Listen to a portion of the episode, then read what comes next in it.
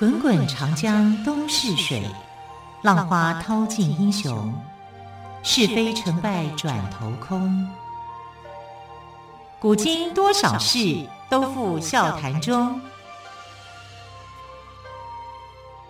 陪你说历史，汪培制作主持。欢迎朋友们收听今天的《陪你说历史》节目，我是汪蓓。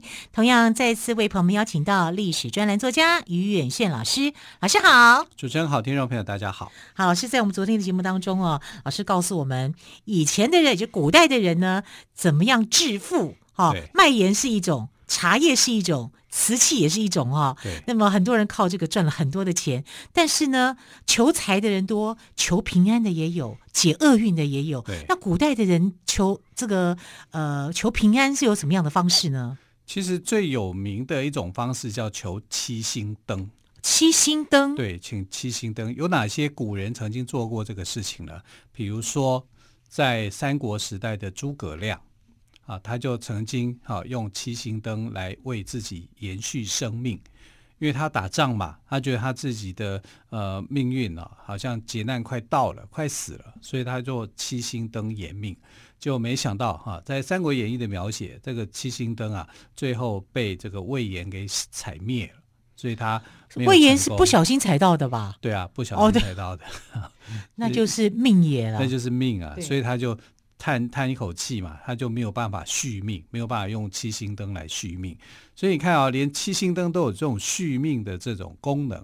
那还有就是明朝的这个军师刘伯温啊，也曾经啊请过七星灯来为自己延续生命，但他们都没有成功。所以有时候来讲，就是你的生命到了时候到了，可能就是到了啊。你要去请求他的话，恐怕是比较难的。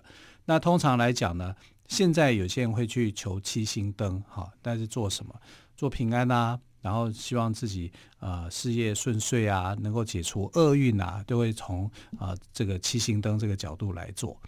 哇，那七星灯很厉害哦，对不对？我们每一年都会安太岁嘛，对不对？呃，像我是安太岁之外，还要安太座嘛，太座比太岁。还可怕，没那么夸张啦。啊，那每年大家都会去安太座啊，安太岁。那太岁是什么？今年太岁是这个兔年嘛？啊，你是属兔的人就会去做这个安太岁的动作。但不是只有兔年而已，还有另外一个附属的年也是啊，也要也需要去一起安。啊，那有冲到的啦。对对对，对。那我们来看哦，就是。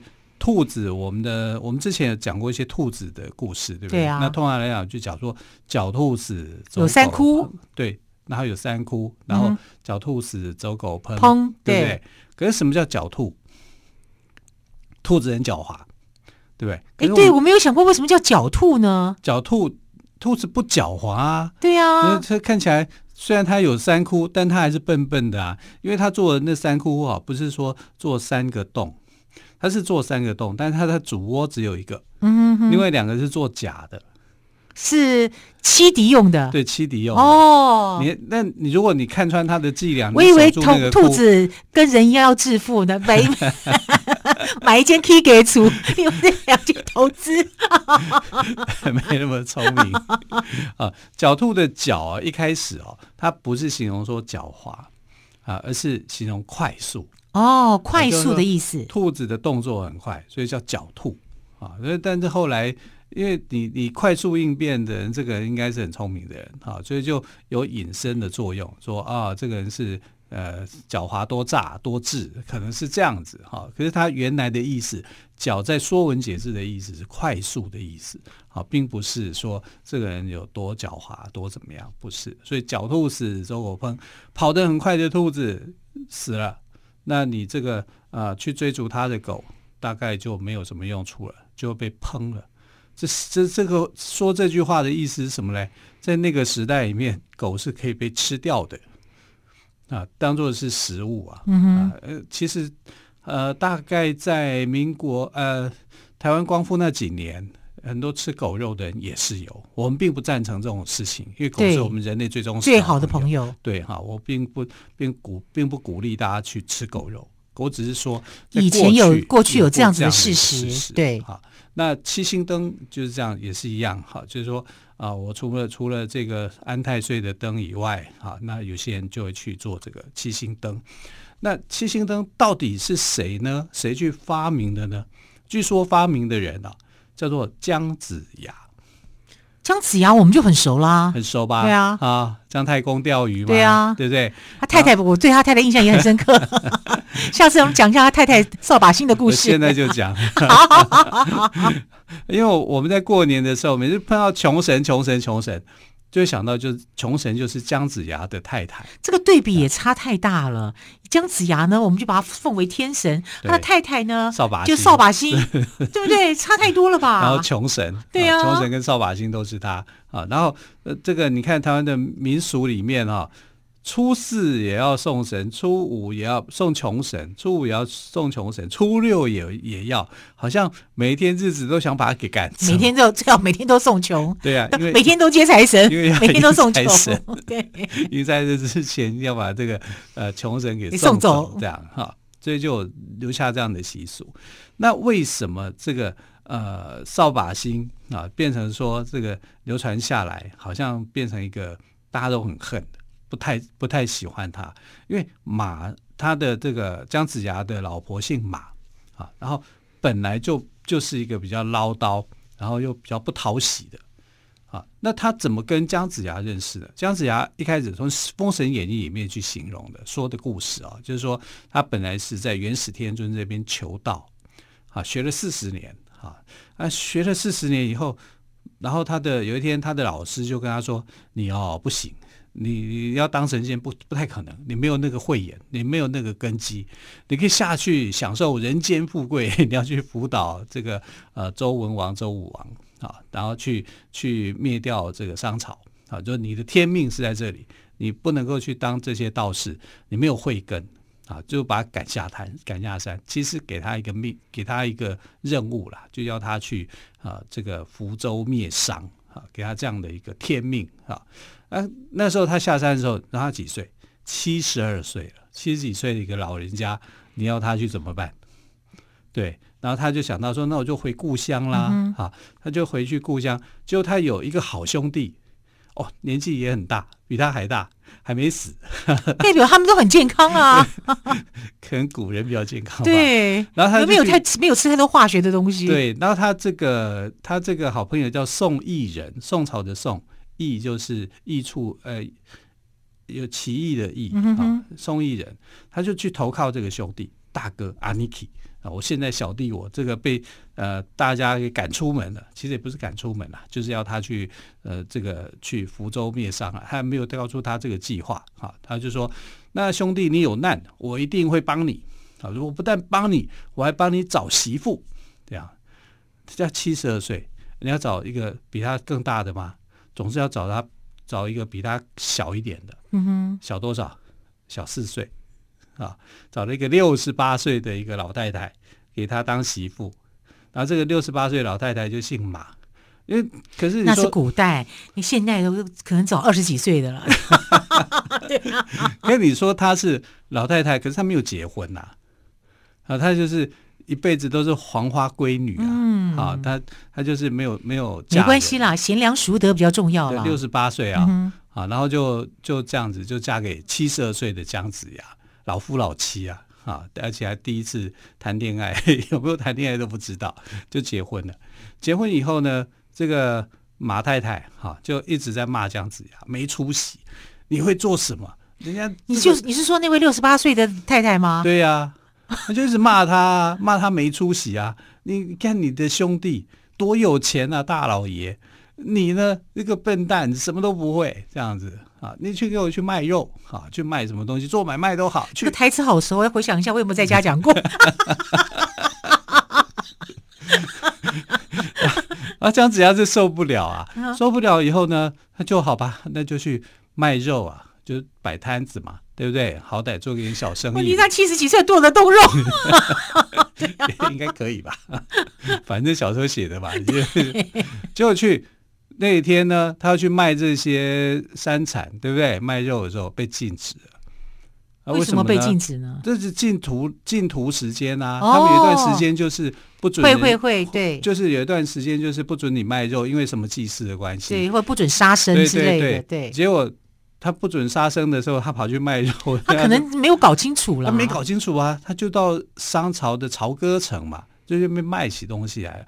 人家就想说，今天已经规定叫你不可以卖肉了，你还卖，违规就把他抓起来，好惨哦，很惨啊！金碧太太骂成这个样子，连卖个东西也被骂。对呀、啊，然后他就就被没收啦、啊，又被骂了一顿啊，他就哎，就就很生气，就就跑到这个又又不敢回家，又怕被太太太太骂，被骂一顿哈，然后他就到一个树下去休息啊，就去砍柴嘛，砍柴又砍不好。伤到手，一火大起来啊，就把那个柴往树上丢泄恨。嗯哼，一丢捅到那个马蜂马蜂窝，对，他不被蛰的，一群蜜蜂就来抓它，这个快逃啊，快快逃啊！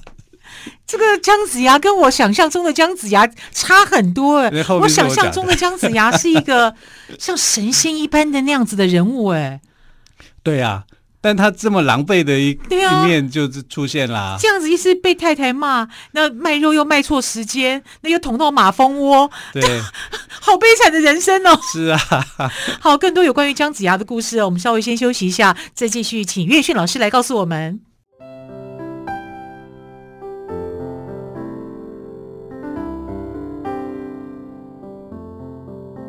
听见台北的声音。拥有颗热情的心，有爱与梦想的电台，台北广播 FM 九三点一。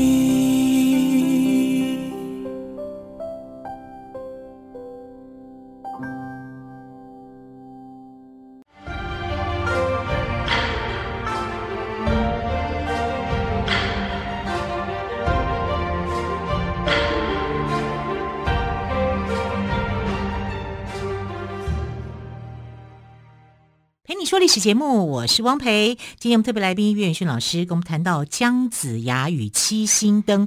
刚刚我们先听到了姜子牙他的婚姻的故事啊，听了悲惨的，真的是令人难过。哎，七十二岁娶六十八岁，应该已经到了蛮适婚年龄。对，迟暮之年应该是更相知相惜哎，这黄昏之恋呢，怎么还 两个火那个太太火气还这么大？对啊，对，因为太太觉得说这个姜子牙啊不会赚钱啊，女女人家嘛总是希望说自己的丈夫有出息嘛。因为他做了比较啊，嗯、对不对？你的 Aniki 啊，宋义人，他就是一个有钱的商人啊，你怎么什么都不会？你们不是结拜兄弟吗？啊，你结拜兄弟这么厉害，你怎么会变成这样？啊、人家去东京，我们去东港，对不对？对 人家去巴黎，我们去巴黎。巴黎，对对 对。然后他就很生气嘛，然后就叫他去摆摊做生意，摆摊做生意，结果。遇遇到了净土日，还被人家没收啊！没收他自己在树下休息，还捅了马蜂窝啊！这样就是整个都是生活上的不顺利，对啊，他是很不顺。然后他他后来他的老婆就跟他说，那个马大嫂就问他说：“那你能够做什么？”然后我会算命。啊，他就真的摆摊子哈，就在朝歌这边走，用自己的长处来赚钱嘛。对呀、啊，因为他学法术的嘛，啊、学道术的嘛，哈，所以他就在朝哥这边算命。那算命的时候，因为他算的很准，所以生意还蛮不错。那你看多好，啊、对不对？对，无本生意哎，就来了一个妖怪啊！啊，对呀、啊，来了妖怪。因为到时候跟妲己很要好的几个姐妹她都是妖怪变的嘛，轩辕三妖嘛，啊、嗯，那这轩辕三妖其中九尾妖狐就变成了妲己，然后还有这个。呃，琵琶、古今啊，什么之类的、啊、这些妖魔啊，就来试探姜子牙。那姜子牙法术高强嘛，一看就认识认出他们是妖精，就把他们给镇住了，然后把其中一个妖精给烧死了。啊，那因为他这样也获得了赞赏。这么厉害的法术不去不拿去用，你就要去卖 卖什么肉嘛？对呀、啊，对呀、啊，那谁知道嘛？所以他后来就有一些知名度了嘛。对，但是他也得罪了妲己。那当然，对，所以因为妲己，妲己一定很生气嘛。他这时候是九尾妖狐变的，真的妲己已经死掉了哈。然后他就觉得说，姜子牙，你竟然用这个法术来害死我的姐妹们，我一定要报仇。所以他就在纣王那边，他很吃得开啊，对不对？纣王很相信他，所以他就陷害了这个姜姜子牙啊。那姜子牙被陷害以后，那没什么啊，我就逃啊，啊就逃，他就逃跑，逃到这个西岐。西岐就是、他自己逃吗？还是带着他的夫人一起逃？他就一起逃啊，啊不没有没有一起逃，他就跑掉了。因为他的夫人不愿意跟着他，嗯哼，啊，因为他觉得说你要连累我嘛，对，他就改嫁了，又嫁人了。他六十八岁还可以再改嫁，蛮厉害的。可能现在有风姿绰约，可能有比他更老的，没有啊，应该是风韵犹存啊。对，他就改嫁他人啊，然后这个姜子牙就到西周啊，到呃西岐啊，啊，就是当后来的周朝这个地方啊。就是去那边去钓鱼，但他钓鱼，所以姜太公钓鱼就是这样来的吗？对啊，姜太公钓鱼呢，愿者上钩。对，因为他的那个钩哈，离这个水面还有一些，通常你要整个钩子要沉沉进去，鱼还要加鱼饵啊。对呀、啊，那他没有啊，他是直钩啊，然后还离水面。这样，那真的有鱼上来吗？呃，当然没有鱼啊，哪个鱼会这么笨？对啊，对，那他在那边干嘛呢？就玩游戏啊。哇，这样子的心境真的不是我们一般凡人所能理解的。就是吸引人家去看嘛。嗯。但当然，大家就看说，你这样钓得到鱼吗？你们骗我，你骗笑哎。然后就是说我钓的不是鱼，我钓的是诸侯王朝，这样对不对啊？愿者上钩嘛。结果有没有愿者上钩？有，就是那个时候的诸侯啊，就是呃周文王姬昌啊，姬昌就听了这件事情，就去看他。哎，你看他就上钩了，上上了上钩以后呢，他就说啊，姜子牙，哎呀，你是太公望啊？为什么呢？因为当时这个姬昌的父亲啊，就叫太公嘛啊，太公就是说你是我太公期待很久的人。啊，终于出现在我的面前，啊，那就变成他的军师，所以他是周文王的军师。周文王去世以后，他就变成周武王的军师，他是两代君主的这个军师。然后最后这个《封神演义》所写的，哈、啊，然后就是他成功的灭掉了商朝嘛，然后封神嘛，啊，那封神以后呢，然后就是他就是整个非常的有气势，因为他呃大军师，啊，然后这个气派就很大。他的夫人，好，就是那个跟他离婚的那个，真的六十八岁的太太，对对对对，就回来找他吗？没有啊，他就觉得说，我怎么，我怎么敢去？他现在飞黄腾达，对呀，他后来改嫁了嘛，对不对？对，然后他就羞愧自杀，有必要到这样子吗？对啊，他羞愧自杀，他那个魂魄也飞到了封神台去，接受姜子牙的封神，他竟然也是封神之一哦。所以后来他就被封为扫帚星，俗称扫把星。扫把星啊，也被封为叫穷神。穷神他好可怜，就是谁看到他就会倒霉，他就要把他赶出门。就是因为他当年那样对姜子牙吗？对呀、啊，好，就就是。就是有有做这样的一个安排，当然这个是戏剧啦，当然当然。可是这个戏剧应该也有带有说民间的一些传说色彩在里面哈、嗯，所以大家对穷神讲到穷神就扫把星，赶快滚赶出去。呃，对，就会想到说姜子牙的老婆，跟他形成一个对比，因为姜子牙是智慧之神，你说他啊，好像这样子生活白痴吗？可是，其实历史上的姜子牙不是生活白痴，他是料理的很好，这是小说里面的哦、啊。那小说历史上的姜子牙是非常的具有智慧的，他其实应该是一个姜姓的家族出来的啊。就是我们知道说，呃，古时候远古的时候是这个母系社会啊，所以你看像姜就带一个女字，对对，孟姜女的姜，对对对，她带一个女字，她是那个部落里面的一个领袖。然后这个领袖呢，就帮助了这个周文王跟周武王啊，去打败了这个商朝，建立了周朝。所以因为建立周朝的关系，所以后来的呃武王在做分发分封诸侯的时候，就把他封在齐国。所以齐国的国姓姓姜。一开始的时候，啊，一开始齐国国姓姓姜。可是我们知道，在战国的时候，呃，齐国变成姓田。那因为田氏篡齐，啊，就篡位。是田丹复国的田，对对对，田丹就是他们，他们家族就把他篡位了。嗯、那田丹这个田字是怎么来的？是当时陈国一个公子啊，叫陈完。陈完因为在陈国的时候发生了这个呃家变，他们就逃亡。逃亡了以后就逃逃北上，逃到山东齐国这个地方，就在齐国住下来，住了好几代以后，哈、啊，就是后来就是篡位啊，去那为什么他们本来姓陈啊？这为什么会姓田呢？